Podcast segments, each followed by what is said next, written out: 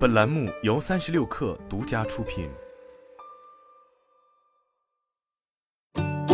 本文来自微信公众号“三亿生活”。长期以来，在 iPhone 与安卓机型的市场竞争中，前者几乎从来都不是靠花里胡哨的功能取胜，而是凭借着强大的 A 系列芯片以及封闭生态带来的稳定舒适使用体验，受到了全球数亿用户的青睐。但显然，世上并没有完美无缺的产品，iOS 也有着自己的烦恼。许多 iPhone 用户想必多少都遇到过来自系统自带功能引发的垃圾信息。在祸害了 iMessage 日历相册后，苹果方面在 iOS 十上推出的家庭功能也沦为了新的垃圾信息重灾区。但在日前，苹果方面宣布，在升级到 iOS 十五点六后，你可将家庭 APP 中的未知邀请删除，还能发送给苹果，将其报告为垃圾邀请。至此，通过家庭功能发送垃圾信息的情况也终于有了相应的解决方案。在 iPhone 与 iOS 进入中国市场后，苹果为方便用户设计的诸多功能总能被不法分子利用，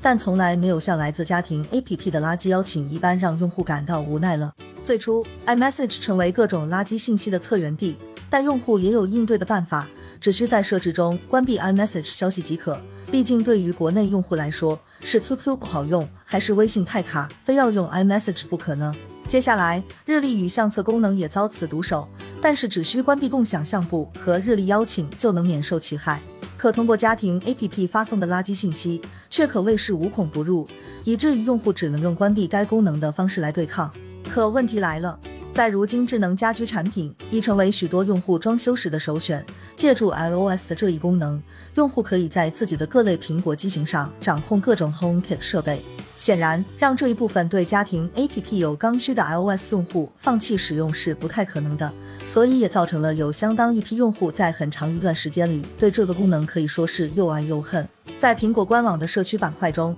关于家庭收到垃圾邀请怎么关闭或拉黑这个问题下，将近三百个“我也有此问题”就已经很能说明此事的严重性了。由于苹果为家庭 APP 提供了一个邀请机制。打开家庭 APP 并点击左上角的家庭设置，就可以邀请他人并发送信息。因此被不法分子借助这一功能，从而批量群发垃圾广告。相比于在即时通讯工具上，类似卖茶叶这类黑产，还需要加好友或是拥有共同的群聊，所以这些类应用中发送垃圾信息主要依靠盗号才行。然而在苹果的账号体系中，Apple ID 却是唯一的身份标识，只需要知道对方的 Apple ID，就能给对方发送各种邀请，这就给不法分子留出了操作空间。只不过 Apple ID 是以电子邮箱、手机号码作为账号，各种不同服务商的邮箱叠加数字加字母背后是十亿乃至百亿级的数字，那么对方是如何从茫茫人海中准确找到你的呢？其实黑产的手段并不高明，由于 QQ 在国内的高度普及。绝大多数用户使用的邮箱往往都是 QQ 邮箱，而纯数字组合一下子就将需要试探的 Apple ID 数量级降低了很多。再加上，如果直接去购买各种已被脱库的数据库，用现成的用户信息来发送垃圾邀请，也就变得更加简单了。但是在发送了垃圾邀请后，黑产又如何确定 Apple ID 仍然处于活跃状态呢？其实，答案是让用户主动曝光自己。相信凡是收到家庭 APP 垃圾邀请的朋友都知道，这类信息是有接受和拒绝两个选项的。接受显然是不能点的，但可能很多人会下意识的去点击拒绝，因为好像没有其他更有效的选项。不过在点了拒绝后，就能让对方更加确认账号存在且还在使用中，发送垃圾邀请的对方就会收到你的回复情况。并直接将你的 Apple ID 标记为一个真实用户，下次发送垃圾信息必然就会优先安排。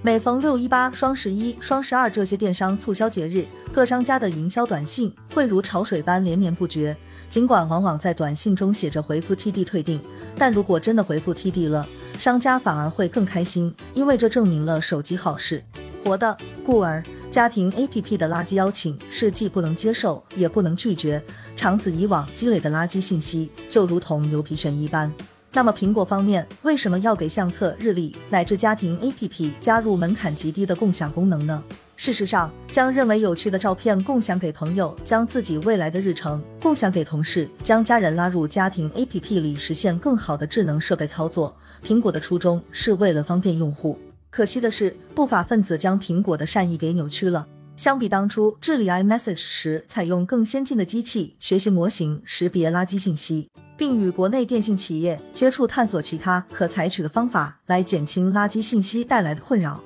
如今在 iOS 十五点六上治理来自家庭 APP 的垃圾邀请，苹果的操作却颇有种头痛医头、脚痛医脚，只治标不治本的感觉。想要一劳永逸地解决这类问题，或许 iOS 生态需要一套统一的邀请权限机制。其实，类似于 AirDrop 的权限体系就很不错，不接受邀请，仅限联系人、所有人这三个不同档位，就能够在一定程度上满足用户在不同场景的需求。